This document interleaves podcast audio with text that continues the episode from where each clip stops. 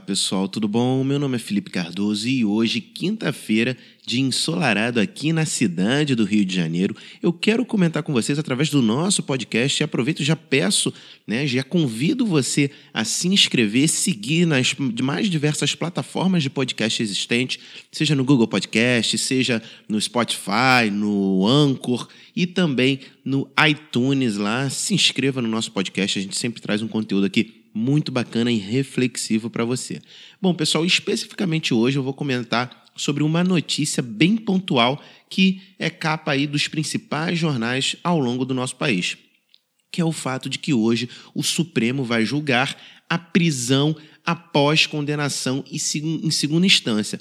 Esse julgamento já vem é, dando o que falar já há muito tempo, né? mais precisamente, ele ganhou muita força após a condenação do ex-presidente Lula, né? porque se criou uma, um precedente onde você não precisa esgotar todos os recursos para efetivamente cumprir a decisão de primeira instância. Ou seja, você foi condenado, né? Você pode simplesmente é, ir para a prisão antes de terminar todas as fases de recurso. Lembrando que nós dizemos aqui sobre a condenação em segunda instância, ou seja, se recorreu para a segunda instância, não foi acatado o recurso, a partir daí a, a parte ela pode recorrer para o STJ ou mesmo para o STF. E aí se discute se o momento da prisão deve se aguardar esse julgamento na instância superior, que seria STJ, STF, ou se procederia já a prisão naquele momento, a partir do momento em que a prisão em segunda instância, é, aqui o julgamento em segunda instância, na verdade, foi efetivado. Né? O Supremo Tribunal Federal ele vai começar a julgar nessa quinta três ações que vão definir o posicionamento da Corte sobre quando uma pessoa condenada pode ser presa. Né? Os ministros eles deci de deverão decidir se a prisão deve ocorrer após a condenação em segunda instância ou se quando esgotarem todos os recursos possíveis, ou seja, apenas quando houver o trânsito em julgado da ação, quando não couber recurso para lugar nenhum. O plenário vai analisar um tipo de ação com o chamado efeito erga omnes, que vai fazer o entendimento firmado valer para todas as instâncias do judiciário e ter o caráter vinculante de cumprimento obrigatório. Então, o que, que o STF decidir terá que ser acatado por todos os tribunais ao longo do país. Né? O mais importante é que, três anos após começar a julgar as ações declaratórias de constitucionalidade sobre o tema, os ministros voltaram a debater a execução provisória da pena com o um pedido da OAB, a Ordem dos Advogados do Brasil, do PCdoB e do Patriota. Né? Em 2016, a Corte permitiu a prisão de condenados em segunda instância, alterando o entendimento que vinha sendo seguido desde 2009, o de que a prisão só cabe após o último recurso. Depois do julgamento de 2016, a Corte manteve essa mesma posição por mais três vezes. A análise de mérito das ações permaneceu em aberto. Por esse motivo, juízes e até ministros do STF têm decidido de forma divergente, ou seja, eles não têm uma, um posicionamento uniforme acerca da matéria. A expectativa é que o julgamento dure mais de uma sessão. Nesta quinta, né, dia 17 de outubro, devem ser ouvidos advogados dos autores das, das ações da Advocacia Geral da União, da Procuradoria-Geral da República e cerca de 10 entidades interessadas. Somente depois disso, o relator, que é o ministro Marco Aurélio de Mello, começará a proferir o seu voto. Porém, Marco Aurélio só deve começar a votar na próxima quarta-feira, dia 23, às 9h30, quando o julgamento deve ser retornado. O relator deve começar para a leitura do relatório um resumo do caso. Bom, pessoal, e para você que não sabe, que não está entendendo muito bem assim o que, o que isso pode vir a acarretar, né, o que está em jogo né, com base nessa decisão, é que o sistema penal brasileiro é baseado no princípio chamado de duplo grau de jurisdição. Duas instâncias julgadoras. Para que um réu seja condenado, é preciso que um juiz de primeira instância dê a sentença que a decisão seja confirmada pelo colegiado por exemplo, de desembargadores, como é o caso no Tribunal de Justiça do Estado. A partir da condenação em segunda instância, o réu ainda pode recorrer às cortes superiores, como eu falei no início do nosso podcast, o STJ e o STF.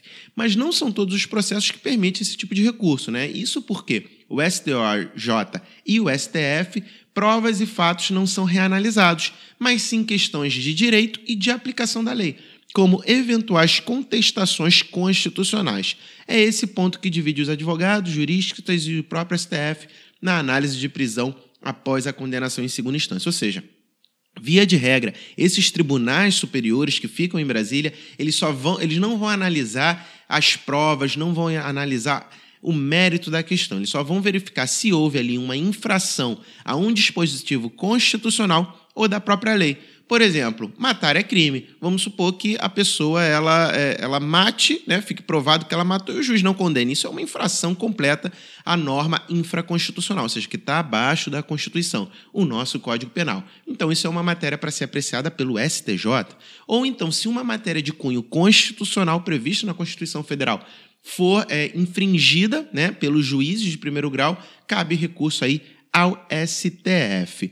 Pessoal, e uma questão muito importante sobre isso é que esse julgamento, como tem um critério vinculante, poderá admitir aí a soltura, vamos dizer assim, de diversos condenados na Operação Lava Jato e de diversos presos ao longo do país. Né? Isso porque vai ser admitido que essas pessoas possam ainda recorrer, coloque em liberdade diversos criminosos que comprovou, foi, ficou comprovado tanto em primeira e em segunda instância o cometimento do crime, entretanto caberia recurso aí ainda para as instâncias superiores. O que nós temos que tomar cuidado, que é muito importante de ser analisado, é que diversos recursos no nosso país, eles têm caráter meramente protelatório. E temos bons advogados, os advogados sabem disso.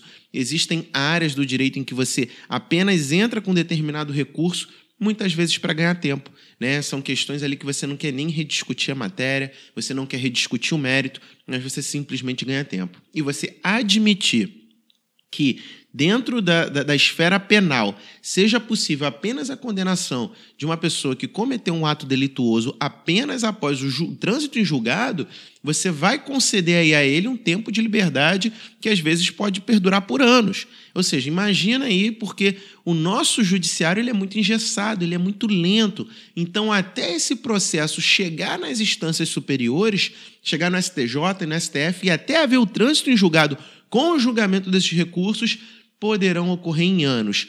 Eu seria mais favorável a esse dispositivo caso os nossos tribunais eles fossem mais ágeis no julgamento dessas questões. Entretanto, infelizmente, não, não é o que acontece, e isso pode permitir, acabar permitindo aí que diversos condenados é, fiquem em liberdade por grande período de tempo, e aí isso traz aí um, um prejuízo enorme para mim, na minha concepção, para toda a sociedade. Isso aí, de certa forma, é ser conivente com o crime. Lembrando que né, nós não estamos falando aqui de um procedimento cuja é, o critério da matéria tenha que ser reanalisado. Como eu falei anteriormente para vocês, esses recursos do STJ, do STF, somente vão analisar questões em infração à própria lei.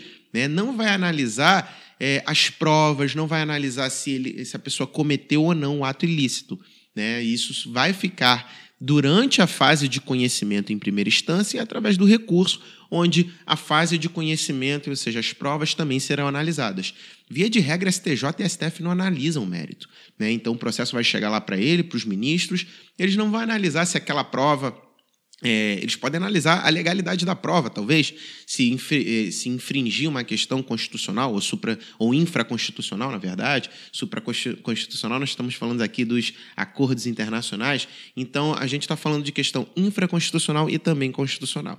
Então, se essa matéria violar esses critérios, aí tudo bem. Né? Aí os ministros vão analisar. Agora, não vai ser abordado dentro desses recursos para a instância superior essas questões de análise do, do mérito da questão.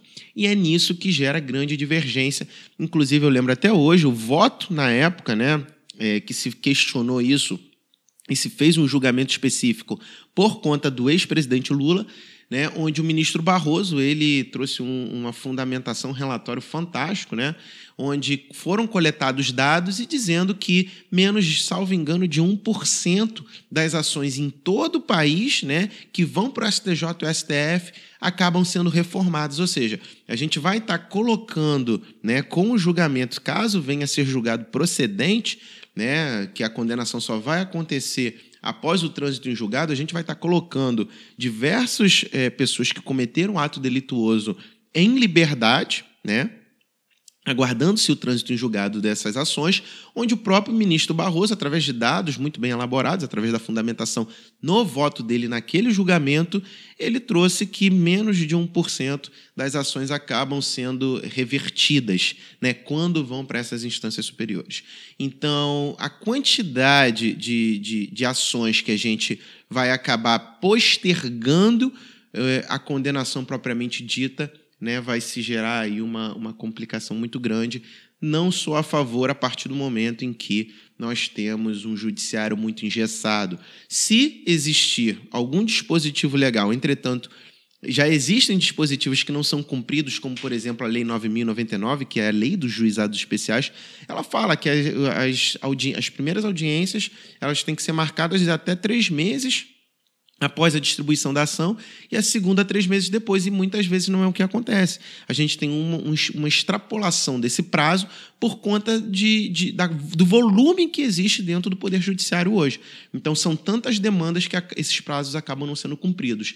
E eu me sentiria mais confortável a apoiar, inclusive, até um, que se aguarde o trânsito em julgado da demanda se o nosso judiciário não fosse tão lento. Então, se você fala, Felipe, é, a partir de agora o, as instâncias superiores vão julgar esse, essas questões em até três meses. Aí tudo bem, você aguarda aí o trânsito em julgado da demanda. Entretanto, não é isso que acontece.